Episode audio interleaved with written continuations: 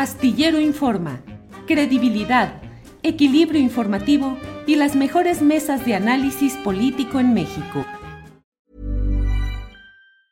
Hey, it's Ryan Reynolds and I'm here with Keith, co-star of my upcoming film If, only in theaters May 17th. Do you want to tell people the big news? All right, I'll do it. Sign up now and you'll get unlimited for $15 a month in six months of Paramount Plus Essential Plan on us. Mintmobile.com slash switch. Upfront payment of $45 equivalent to $15 per month. Unlimited over 40 gigabytes per month. Face lower speeds. Videos at 480p. Active Mint customers by 531.24 get six months of Paramount Plus Essential Plan. Auto renews after six months. Offer ends May 31st, 2024. Separate Paramount Plus registration required. Terms and conditions apply if rated PG. Ready to pop the question? The jewelers at BlueNile.com have got sparkle down to a science with beautiful lab-grown diamonds worthy of your most brilliant moments. Their lab-grown diamonds are independently graded and guaranteed identical to natural diamonds, and they're ready to ship to your door. Go to BlueNile.com and use promo code LISTEN to get $50 off your purchase of $500 or more. That's code LISTEN at BlueNile.com for $50 off. BlueNile.com code LISTEN. Buenas tardes. Julio, muy buenas tardes. Gracias Jesús por estar con nosotros. Por favor, dinos, ya inicia este juicio, ¿qué perspectivas ves? Hay quienes eh, todavía a estas alturas temen que pudiera haber algún tipo de arreglos que implicaran que no se llegara a fondo en este proceso judicial. ¿Cómo ves las cosas en este tema, Jesús? Pues mira, Julio, vamos a empezar por las posibilidades de un arreglo. No es improbable porque los fiscales del Departamento de Justicia mantienen sobre la mesa la propuesta que le hicieron desde que fue detenido a Genaro García Luna, que se declare culpable, con lo cual se anula el juicio y que se convierta en testigo cooperante, porque seguramente el Departamento de Justicia quiere información que solo puede tener García Luna en sus años como secretario de Seguridad Pública y también como titular de la Agencia Federal de Investigaciones en el sexenio de Vicente Fox. Eh, eso lo puede hacer Genaro García Luna en cualquier momento, eh, ya sea en las audiencias, ahorita antes de que se termine de seleccionar al jurado calificador. Bien, eso depende de él, con lo cual estaría en prisión unos siete años tras recibir una sentencia y después de servir como testigo incriminador del Departamento de Justicia en otros procesos judiciales, para lo cual, y esto es importante, una vez cumplida su sentencia, eh, a, la, cual se le tienen que restar los años que ya lleva en, prisión en julio. sería deportado a México, en donde enfrenta cargos de delitos contra la salud, narcotráfico y lavado de dinero. A mí me parece que García Luna está tratando de llegar al máximo, presionando de alguna manera, desafiando al Departamento de Justicia para que lo, le den la categoría de testigo protegido y no cooperante, con lo cual no solo sería anulado el proceso de extradición que ya solicitó México, sino que sería asignado a un punto desconocido en Estados Unidos bajo una nueva identidad, como ocurre en estos arreglos que tiene el Departamento de Justicia, Julio. Ahora bien, el proceso en que se encuentra en la parte más burocrática. Inició ya el juicio oficialmente este 9 de enero se están seleccionando de aquí hasta el próximo 17, el próximo martes, de los 400 ciudadanos de Nueva York a los 12 que integrarán al jurado calificador y a 12 que son suplentes. La siguiente audiencia pública es el día 16 ante la magistrada Peggy Kwon, eh, quien ya tendrá para ese día a 60 de los 400 y de ahí sacará a los 12 que integrarán al jurado calificador.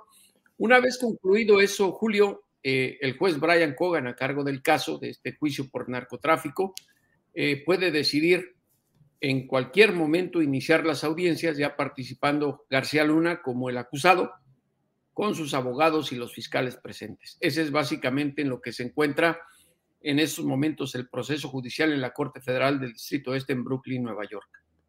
Jesús, he escuchado tus planteamientos eh, a este respecto en otras ocasiones, pero te pido que nos comentes para el público que nos sigue en este inicio de año y ante eh, la eventualidad o el proceso eh, de juicio a García Luna, lo que muchas personas dudan o temen o comentan respecto a que intereses políticos superiores, es decir, desde la Casa Blanca u otro tipo de intereses o poderes eh, fácticos, eh, pudiesen influir para determinar la continuidad o no del proceso, el castigo fuerte, sobre todo por las implicaciones políticas que tendría el hecho de una sentencia contundente contra quien fue secretario de Seguridad Pública, mano derecha, confidente y operador de quien entonces ocupaba los pinos. Amigo y asesor. Amigo y asesor. ¿Qué tanto pueden realmente los, eh, el Poder Judicial de Estados Unidos ser susceptible de presiones de alta política. Pues mira, eh, me parece que este será un juicio en lo que dure, eh, en el cual vamos a conocer muchas implicaciones de la narcocorrupción en el sexenio de Calderón y en el de Vicente Fox. Porque aun cuando no, no se trata de, de, someter a cuestionamientos a esos gobiernos, que son extranjeros, los testigos que van a presentar los fiscales pues obviamente tienen que hablar lo que saben o lo que ellos se enteraron de quién o a través de quién le entregaban dinero, que esa es parte de la gran acusación contra Genaro García Luna, siendo este secretario de Seguridad Pública y el dinero por parte de una de las fracciones más peligrosas que existió en el cártel de Sinaloa, la de los Beltrán Leiva. Ahora bien, dicho esto, eh, la Casa Blanca y el Departamento de Estado no están metidos en este asunto. ¿Por qué lo digo? Y no estoy señalando que la separación de, poderes en Estados Unidos no esté muy bien definida. Por el caso del general Cienfuegos.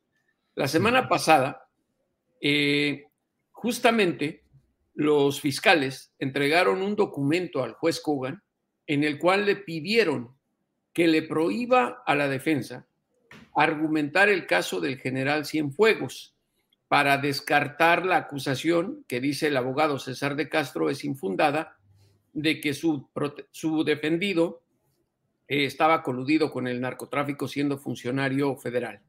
Te lo explico rápidamente.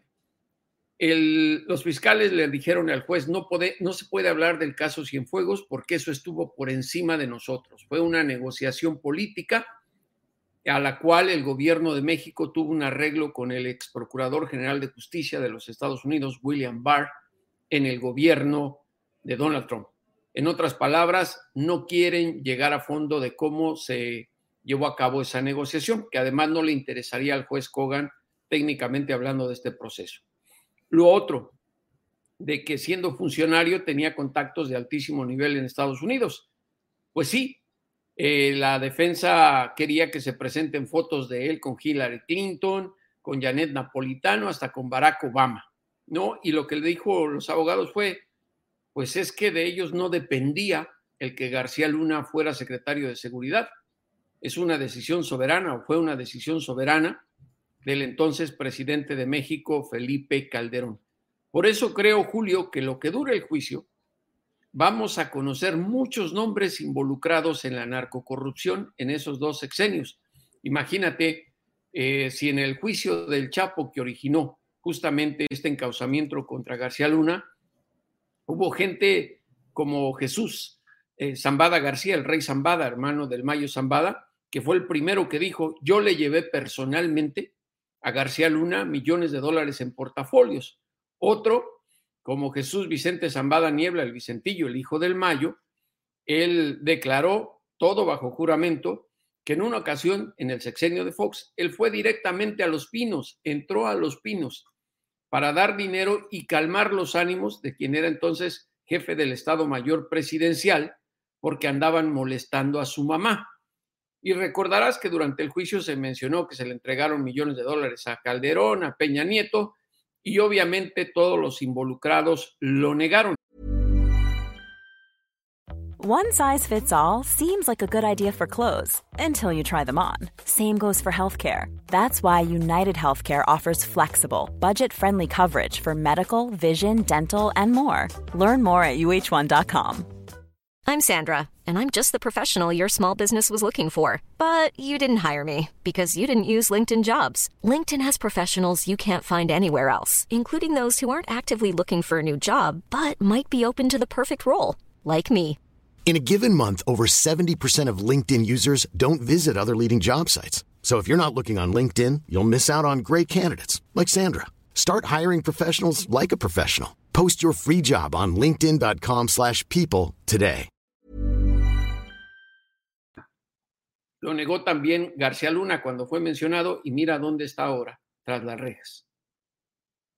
Y a Jesús, pues um, vienen muchas cosas interesantes. Vi en Twitter eh, la fotografía de tu acreditación para cubrir este juicio.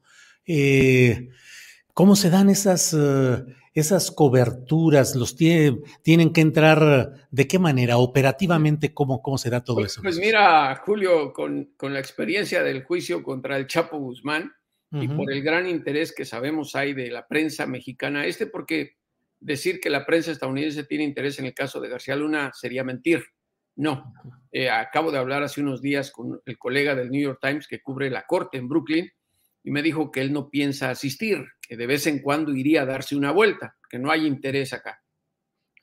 Pero si en el juicio del Chapo nos formábamos a las 3 de la mañana, 2 de la mañana para poder entrar a la sala, le vamos a ahora sí que medir el agua a los camotes, pero por lo pronto en la primera audiencia me imagino que tendremos que llegar a la 1 o 2 de la mañana con el frío a Nueva York, estar formados afuera, para poder llegar a la corte, que a las 8 de la mañana que la abren, pasar por la revisión, eh, donde te quitan con la, con la acreditación de, que tengo ante la corte de reportero, la gran ventaja es que te dejan pasar con la computadora y el teléfono celular una vez que pasas la revisión de los alguaciles.